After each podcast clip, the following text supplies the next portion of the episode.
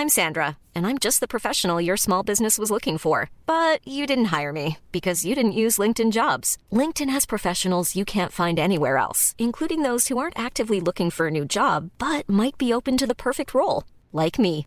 In a given month, over 70% of LinkedIn users don't visit other leading job sites. So if you're not looking on LinkedIn, you'll miss out on great candidates like Sandra. Start hiring professionals like a professional. Post your free job on linkedin.com/people today.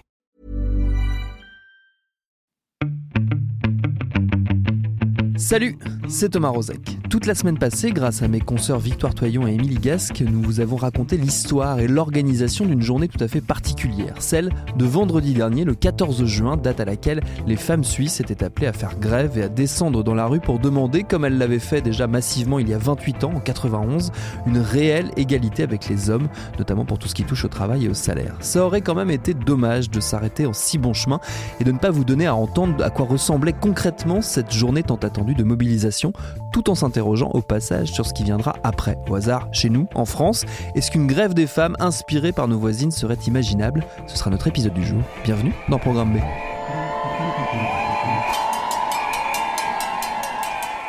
Évidemment, pour d'abord revenir sur ce 14 juin 2019 en Suisse, je suis avec ma camarade Victoire Toyon. Salut Victoire. Salut Thomas. Vendredi, tu étais toi en Suisse pour vivre et nous faire vivre cette manifestation. C'était comment? C'était incroyable. Je dois bien dire que je, je m'attendais à, à ce que ce soit très fort, mais pas à ce point-là. Euh, donc moi, j'ai commencé la journée à, à Genève, tout en suivant euh, tout ce qui se passait en Suisse euh, à partir de mon téléphone portable. Mais je peux vous raconter ce que moi j'ai vu de Ouais. mes yeux vus. Euh, donc à Genève, j'étais d'abord le matin dans le quartier des Paquis. Donc c'est un, un quartier assez populaire à, à Genève. Et puis là, il y avait une petite centaine de femmes de toutes les générations. J'ai notamment vu une femme très âgée dans un fauteuil roulant avec une pancarte qui disait sexualité, liberté de choix.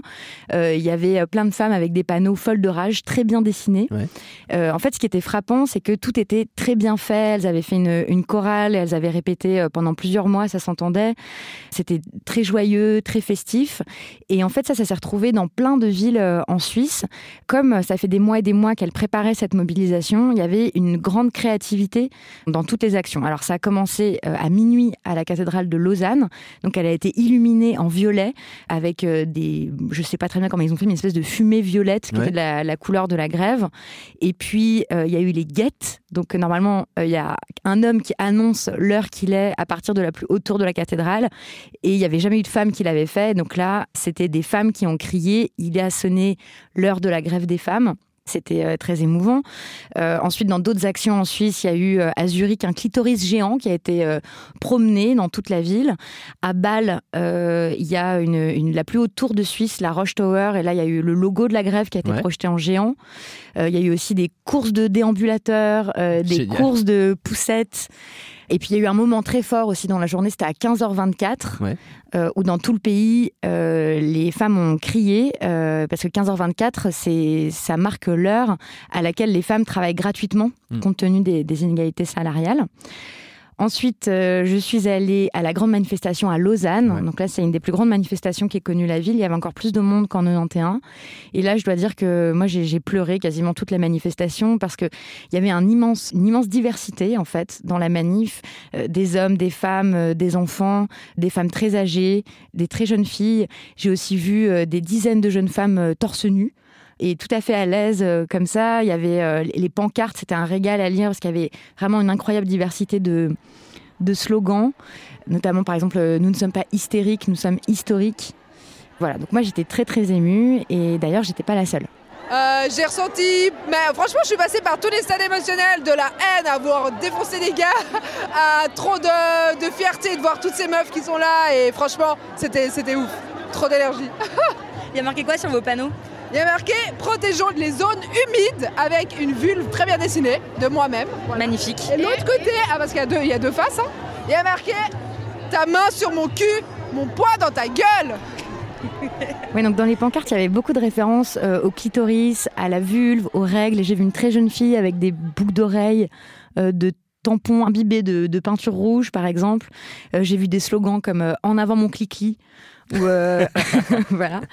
Et ça, ça correspond, euh, je trouve, bien à ce que la philosophe Camille Fradvo-Métry appelle aujourd'hui le tournant génital du féminisme. C'est-à-dire que toutes ces questions sont vraiment venues sur le devant de la scène et ça l'était moins dans les précédentes décennies. beaucoup de références aux sorcières aussi. C'est en Suisse hein, qu'a été brûlée la, la, dernière sorcière en Europe. Et donc j'ai vu des pancartes comme Nous sommes les arrière-petites filles des sorcières que vous n'avez pas brûlées ou euh, sans Hermione, Harry serait mort. Donc aussi référence à la sorcellerie parce que c'est voilà par rapport à Harry Potter. Euh, Trembler, les sorcières sont revenues voilà, il y avait vraiment euh, plein plein de, slogans très drôles, des chansons, etc. Et puis j'ai demandé à des militantes historiques qui ont participé à la grande grève de 91 en quoi celle-ci était différente. Et elles m'ont toutes dit qu'il y avait beaucoup plus de jeunes, beaucoup plus d'enfants, plus de messieurs, plus de monde. Il y avait euh, beaucoup plus de diversité qu'avant. Mm. Il n'y avait pas que des femmes blanches. Euh, moi j'ai vu beaucoup de femmes voilées, des femmes migrantes, etc. C'était vraiment très très divers comme mobilisation. Et du côté des femmes qui pouvaient pas faire grève concrètement, qu'est-ce qui, s'est passé? Ça c'était un, un grand grand problème euh, dans la grève en Suisse. Donc, euh, comme on l'a expliqué dans le documentaire, les femmes en Suisse, enfin les gens en Suisse n'ont pas le droit en fait de mm. faire grève pour des motifs politiques. C'est contraire à ce qu'ils appellent là-bas la paix du travail. Et donc, euh, ça veut dire qu'il y a plein plein de secteurs où les femmes avaient interdiction de faire grève. Donc là, elles, elles ont fait des actions symboliques. Parfois, pour elles, c'était juste porter un pin ou un ruban. Ça voulait déjà dire beaucoup. Il y a des vendeuses qui pouvaient pas faire grève, qui sont sorties pour quelques minutes juste devant leur magasin en, sifflant avec des drapeaux et tout ça. Donc il y avait quand même des actions symboliques même pour celles qui ne pouvaient pas faire grève. On a parlé de, tu, l'as mentionné, des, chansons.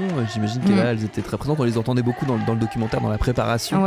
Euh, j'imagine que là, elles ont résonné un peu partout. Ah oui, ça aussi, c'était incroyable. Moi, ça m'a émerveillée euh, parce qu'en fait, il y a eu plein de chansons qui ont été euh, réécrites avec des paroles très soignée, très émouvante. Bon, on a entendu l'hymne des femmes, hein, qui est l'hymne du MLF, qui a été écrit dans les années 70. Mais là, il y avait aussi euh, l'hymne de la grève, c'était le Oli Oli Ola. On a beaucoup chanté, euh, nous, à la rédaction de Binge Audio, en préparant le documentaire. C'était très entraînant, donc ça, on l'a, on l'a entendu. Et puis aussi euh, la chanson Balance ton quoi d'Angèle, que j'ai beaucoup entendu. voilà, et des, dizaines et des dizaines d'autres chansons. Et dans le, dans le reste du pays, est-ce que la grève, elle était soutenue? En fait, c'est assez ambivalent. Mmh.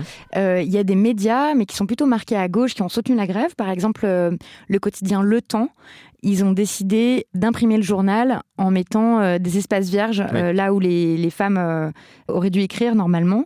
Sur leur édition en ligne aussi, ils ont fait ça. La tribune de Genève, c'est elle a un bandeau bleu normalement sur son logo et puis là, elle l'a remplacé par un bandeau violet. Donc bon, voilà, c'était quand même suivi par les médias. Après, tous les médias n'étaient pas d'accord. je pense que notamment quand je me suis réveillée, j'ai trouvé dans la boîte aux lettres un, un, magazine gratuit distribué dans toutes les villes, enfin au moins à Genève et à Lausanne, qui avait titré en une féminisme radical, le mal dominant. Ah, voilà. Ouais. quand on ouvrait le journal, c'était euh, euh, l'hystérie, euh, les hommes sont exclus du mouvement. si les femmes n'ont pas le même salaire, c'est juste parce qu'elles n'osent pas demander. Enfin, voilà. Des, grands classiques. Voilà, des très grands classiques. et puis politiquement, il n'y a pas eu tellement de, déclarations officielles, mais le Conseil national en Suisse a interrompu symboliquement les débats pendant 15 minutes. Il y avait pas mal de parlementaires qui avaient un foulard violet. Bon, voilà, c'était quand même plutôt. mais il faut quand même rappeler que euh, le syndicat des patrons, euh, les syndicats des patrons étaient contre la grève hein, et on dit que c'était illicite. C'est quoi le, bilan de, cette journée? Parce qu'en 91, on l'a beaucoup répété ce, chiffre, c'était 500 euh, 000 femmes dans la rue. On en est où de, cette journée du, 14 juin? Mais en fait, il n'y a pas encore de chiffre global de la grève. Mais la police a reporté qu'il y avait eu 40 000 personnes à Lausanne, 12 000 à Genève, 70 000 à Zurich. Donc c'est des manifestations très très importantes. On ne sait pas encore euh, combien ça fait au total, mais c'est vrai qu'il y avait des villes où ils ne s'attendaient pas à cette affluence-là. Mm. Euh, la police a dû créer des parcours euh, secondaires tellement il y avait de manifestantes. Enfin, voilà, apparemment, ça a quand même dépassé les espérances des organisatrices. Et pour la suite, qu'est-ce qui est prévu ensuite? Alors, bon, la RTS a analysé les listes électorales en Suisse, donc mhm. il y aurait un impact déjà sur le nombre de femmes qui sont candidates pour leurs prochaines élections fédérales en, en octobre 2019. Après, le gouvernement a fait savoir qu'il restait hostile à un congé paternité rémunéré. Ça, c'était une des revendications de la grève. Et puis, tout de suite après la grève, l'Union syndicale suisse, qui est à l'origine du mouvement, a bien remis en avant les revendications, euh, notamment euh, plus d'investissements pour les crèches, des salaires égaux. Et pour arriver à ces salaires égaux, il faut euh, mettre en place des contrôles, des procédures concrètes et précises.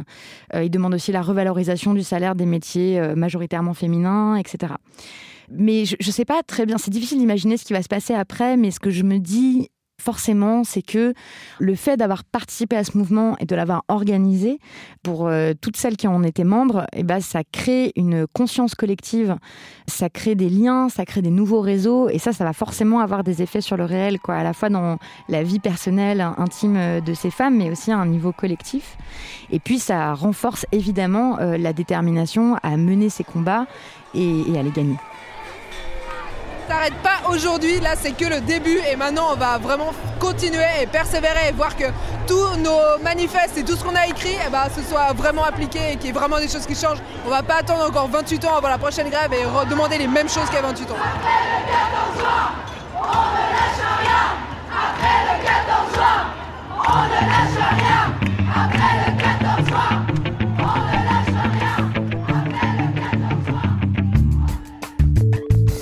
Cette grève, elle nous a donné envie de nous interroger sur nous-mêmes, c'est-à-dire sur la France et sur la possibilité de voir émerger le même type de mobilisation. On a donc appelé l'historienne Zoé Kergomar. Elle est chercheuse à l'Institut historique allemand à Paris et on lui a demandé ce qui fait que selon elle, les féministes suisses ont réussi à s'unir pour se mobiliser. Alors, il y a cette unité pour ces mobilisations-là. Ça s'est déjà vu donc euh, lors de la première euh, grève des femmes en 1991, parce que justement, c'était un format qui permettait de rassembler beaucoup de, de revendications différentes, et puis aussi par l'idée de la grève, de mettre en avant euh, le travail des femmes sous toutes ses formes, qui est souvent caché. Et donc ça, ça avait une, une portée très forte qu'on a complètement retrouvée vendredi, et c'est ce qui permet à énormément de mouvements de se retrouver autour de ça. Donc c'est parti, c'est vrai, des, des syndicats et notamment des sections féminine des syndicats, vu qu'il y en a en Suisse et qu'elles sont très importantes. Euh, mais ensuite, ça a agrégé tout un tas de mouvements, des mouvements féministes euh, plus historiques, euh, des nouvelles associations, et puis il y a aussi des tas de comités ad hoc qui ont été créés juste pour ça. Donc ça a vraiment permis cette unité, mais ça ne veut pas non plus dire que tous les mouvements de femmes en Suisse et les mouvements féministes, il faudrait faire une distinction entre les deux, sont toujours d'accord. Simplement que là, en l'occurrence, il y a pu avoir une vraie convergence. Mais euh, qu'est-ce qui fait que le mouvement féministe est en fait assez fort et assez uni, au-delà des générations Oui, alors ça c'est intéressant. En fait, c'est un petit peu euh, l'unité face à l'adversité. Euh, parce que c'est quand même vrai que euh, les mouvements les mouvements féministes et puis souvent aussi les mouvements de gauche en Suisse ne sont pas très forts aussi dans le système politique et d'un certain côté ça leur permet aussi d'avoir cette force par contre à l'intérieur et cette envie de quand même essayer de faire bouger les lignes et ça on le retrouve depuis longtemps je pense que du coup ce qui joue un rôle dans les, les mémoires collectives c'est que bah, du fait de cette faiblesse les femmes en Suisse n'ont eu le droit de vote au niveau fédéral qu'à partir de 1971 et ça c'est quand même quelque chose dont on peut souvenir quand on est une femme d'un certain âge, euh, mais aussi les femmes plus jeunes. Je me souviens de mes étudiantes en histoire, euh, donc en début de vingtaine. Souvent, elles, le savaient déjà que c'était très tard, mais par exemple, étudier ce moment-là de l'histoire suisse, ça a souvent un impact très fort. Euh, ça, peut aussi conscientiser. Donc, je pense que ça aussi, ces mobilisations-là, elles permettent de transmettre le relais entre différentes générations de féministes. Et c'est quelque chose qu'en fait, on n'a pas dans la plupart des pays parce qu'on n'a plus de suffragettes. En Suisse, vous pouvez rencontrer des suffragettes et il y en a encore qui ont manifesté vendredi. Il y a, une, aussi une, dynamique euh, importante dans ce mouvement en Suisse, c'est la part, la participation, on va dire, des femmes immigrées, ce qui est moins courant, euh, en tout cas qui est moins dans la tradition euh, de notre côté à nous euh, en France bah, Ça existe, mais du coup séparément peut-être des mobilisations traditionnelles, parce qu'il y a peut-être ce problème de, division. Alors c'est vrai qu'en Suisse, il y a une prise de conscience peut-être plus tôt qu'il fallait absolument lier les deux. c'est aussi qu'il y a une part très importante de la population qui n'a pas le droit de vote, donc c'est autour d'un quart. Et les, il y a eu des premières mobilisations des femmes migrantes, comme dans beaucoup de pays d'ailleurs, simplement qu'on les a oubliées déjà dans les années 70. Et puis petit à petit, les syndicats eux-mêmes, en fait, se sont rendus compte qu'il fallait absolument intégrer ça dans leur travail, aussi parce que justement, les syndicats ont une, part très importante de leur euh, de leur euh, base, en fait, qui n'a pas le droit de vote et qui doit donc aussi avoir d'autres moyens d'action, notamment, euh, par exemple, la grève dans ce cas-là. Donc il y a vraiment cette tradition-là, et puis c'est vrai qu'il n'y a pas d'opposition. On voit aussi qu'il y a eu un effort. Alors c'est pas parfait, mais il y a eu un effort pour à chaque fois mettre en avant aussi la condition des femmes migrantes et puis les conditions de travail qu'elles ont en général, qui sont souvent euh, dans des métiers euh, peu qualifiés, peu payés, précaires, avec beaucoup de temps partiel, euh, dans les métiers qu'on appelle du soin, mais aussi, par exemple, dans l'entretien, etc. Est-ce que vous pensez que les cultures politiques différentes jouent un rôle aussi dans le fait que ça a été possible en Suisse et qu'en France, on a plus de mal à l'imaginer? Je pense notamment à cette culture du consensus, du, débat démocratique qui est peut-être mieux ancrée en Suisse alors je trouve que c'est une question toujours très difficile parce qu'il faut éviter aussi d'en faire quelque chose qui serait complètement déterminé, qui ferait que certains types de mobilisation seraient possibles à un endroit et d'autres euh, impossibles à un autre. On m'a beaucoup posé la question récemment sur la démocratie directe. C'est pareil, c'est pas parce que euh, c'est très propre à la Suisse que ça peut pas être expérimenté ailleurs.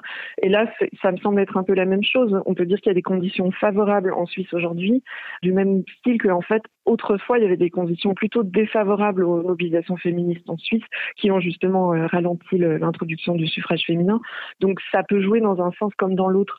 C'est sûr qu'aujourd'hui il y a cette conscience très forte et il y a aussi ce sentiment qu'il faut s'unir. Euh, là où ça va en fait plutôt à l'inverse du consensus, c'est aussi que j'ai l'impression que les, les, féministes et plus généralement la gauche est très unie contre un ennemi commun qui sont euh, bon les droites économiques mais aussi surtout le, le parti de droite radicale qui s'appelle euh, l'Union démocratique du centre qui en plus ces dernières années est un peu en perte de vitesse. Donc il y a le sentiment qu'il y, y, a un front commun qu'on peut faire quelque chose qu'on peut lutter contre ce parti-là et ses idées et aussi que c'est très facile d'avoir cette d'un certain côté c'est assez rassembleur d'avoir cet ennemi-là parce qu'on on est ennemi avec ce parti sur beaucoup de plans sur la, la politique migratoire justement du coup aussi sur les questions de féminisme, et puis aussi aujourd'hui sur l'environnement. Donc ça fait vraiment une coalition assez forte. Et ça, c'est pas vraiment euh, dans le sens d'un consensus. Au contraire, la, politique suisse est quand même beaucoup polarisée ces 30 dernières années, mais ça a aussi permis à la gauche, d'un certain côté, de se, de se rassembler et d'avoir une ligne plus claire sur euh, les sujets qui lui sont propres.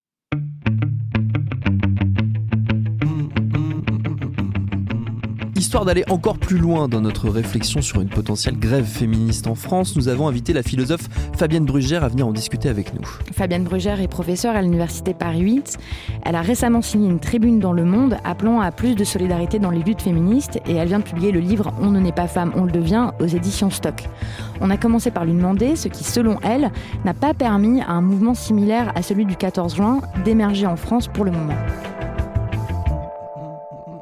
Je crois qu'en France, pour l'instant, euh, les, mouvements de femmes sont, euh, sont beaucoup plus pluriels ce qui est euh, d'un certain côté la, la preuve d'une grande vitalité. Par exemple, il y a eu la marche euh, du, mois de, du mois de novembre 2018. Le 24 novembre. Voilà, le 24 novembre, contre les violences euh, faites aux femmes, qui a quand même réuni 30 000 personnes à, à Paris. Il y a des, énormément de mouvances féministes en France, énormément d'associations.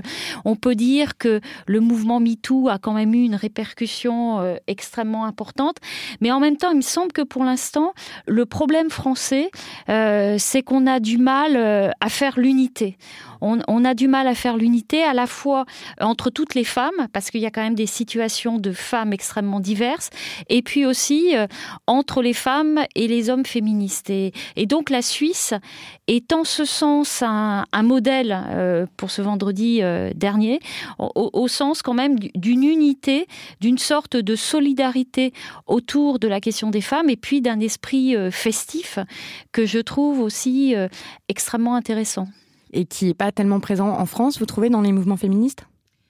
Bah, je trouve qu'en tout cas, il, a, il, a, il a du mal à percer, oui, cet esprit festif, euh, sans doute parce que euh, déjà du point de vue euh, du point de vue de la violence faite aux femmes, la situation française est quand même particulièrement catastrophique. Donc peut-être que ça, ça, ça incite pas à la fête quand on sait que depuis le début 2019, on a à peu près une, un féminicide tous les deux jours. Hein. C'est quand même beaucoup plus, en tout cas, qu'en Suisse.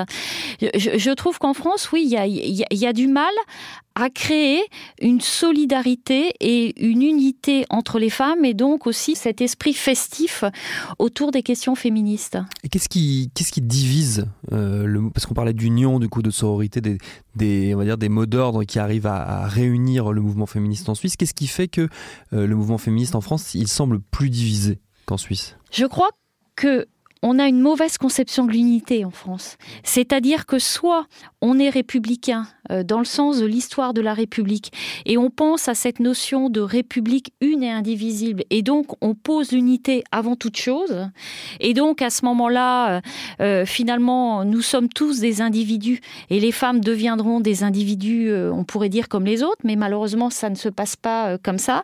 Donc il y a cette question de cette unité qui est déjà là et qui, à mon avis, empêche euh, les luttes féministes de pouvoir se, constituer en union. Moi, là-dessus, j'ai un point de vue euh, assez tranché qui reprend euh, les travaux de la philosophe Judith Butler sur l'idée d'une coalition des différences. Il faudrait qu'on arrive à mettre ensemble les différents féminismes sur un certain nombre de points. Et en particulier, il y a un point pour moi qui concerne toutes les femmes et tous les féministes. C'est la question de la pauvreté des femmes dans le monde. 70% hein. des pauvres euh, dans le monde sont des femmes. Et donc la question aussi euh, des inégalités de pouvoir et de richesse entre les femmes et les hommes, mais aussi entre les femmes.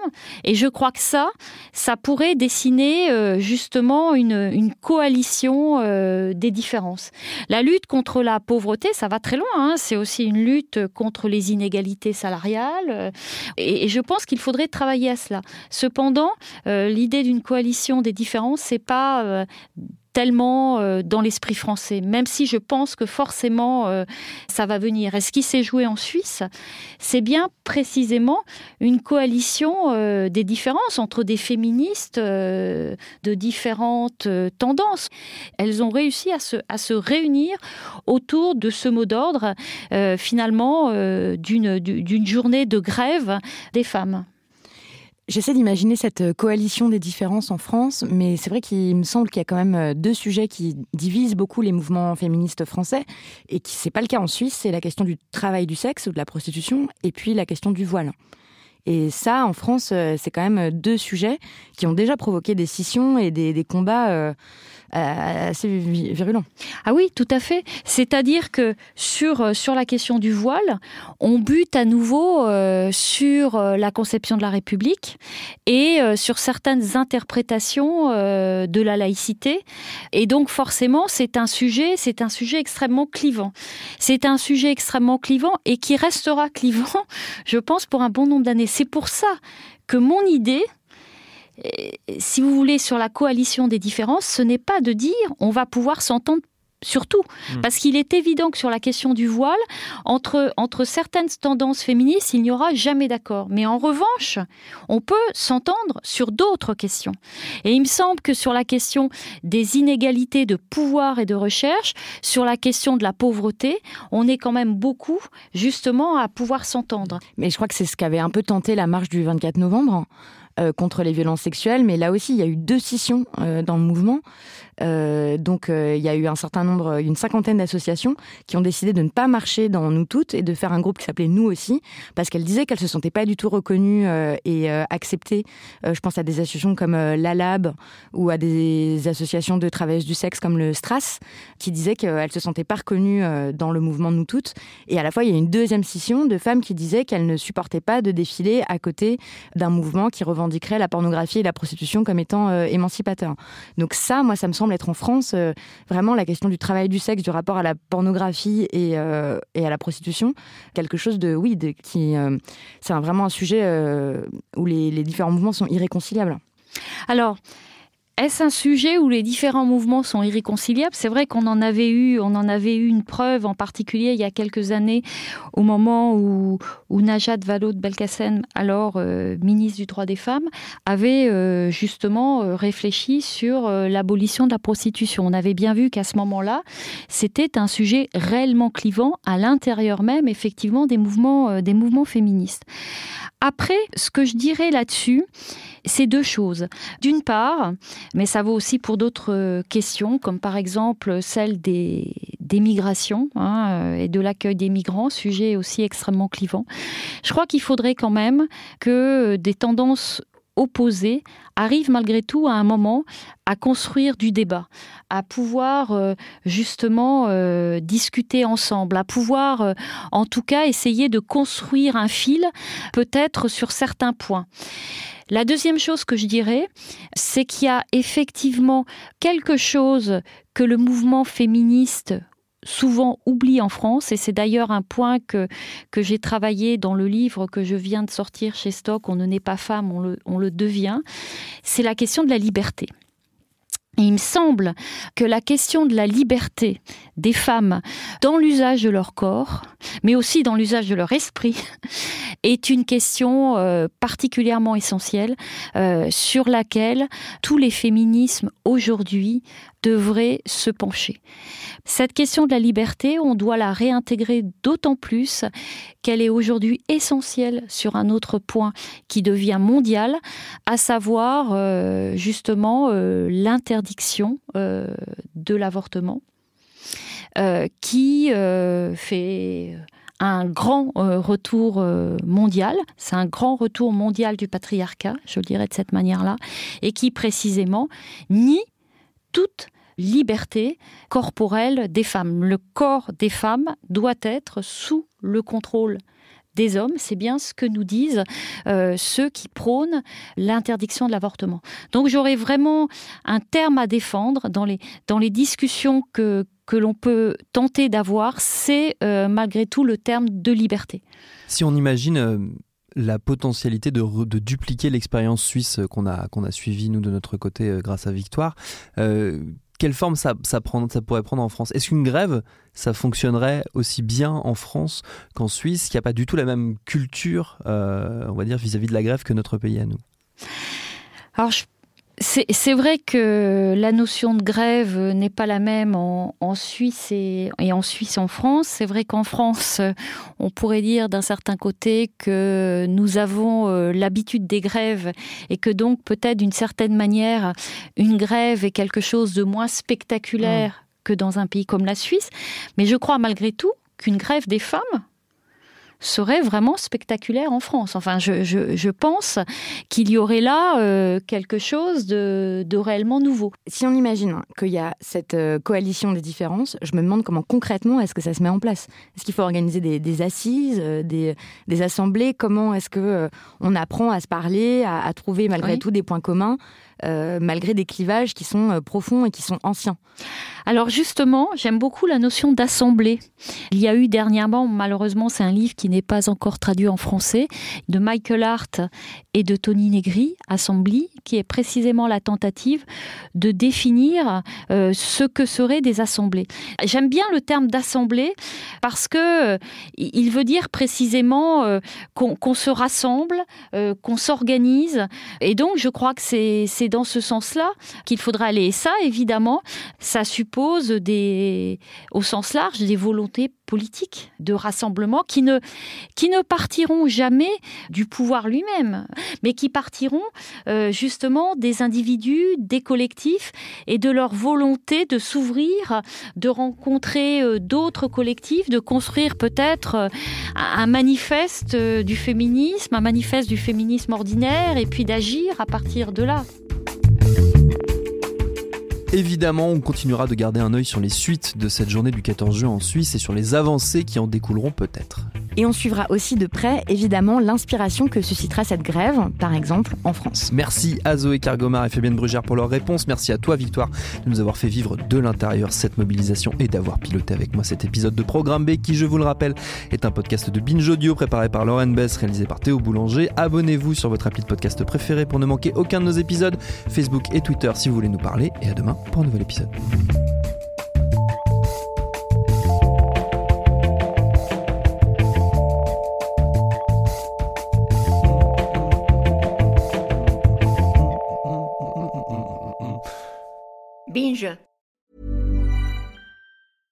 Even on a budget, quality is non-negotiable. That's why Quince is the place to score high-end essentials at 50 to 80% less than similar brands. Get your hands on buttery soft cashmere sweaters from just 60 bucks, Italian leather jackets, and so much more. And the best part about Quince, they exclusively partner with factories committed to safe, ethical, and responsible manufacturing. Elevate your style without the elevated price tag with Quince. Go to quince.com slash upgrade for free shipping and 365-day returns.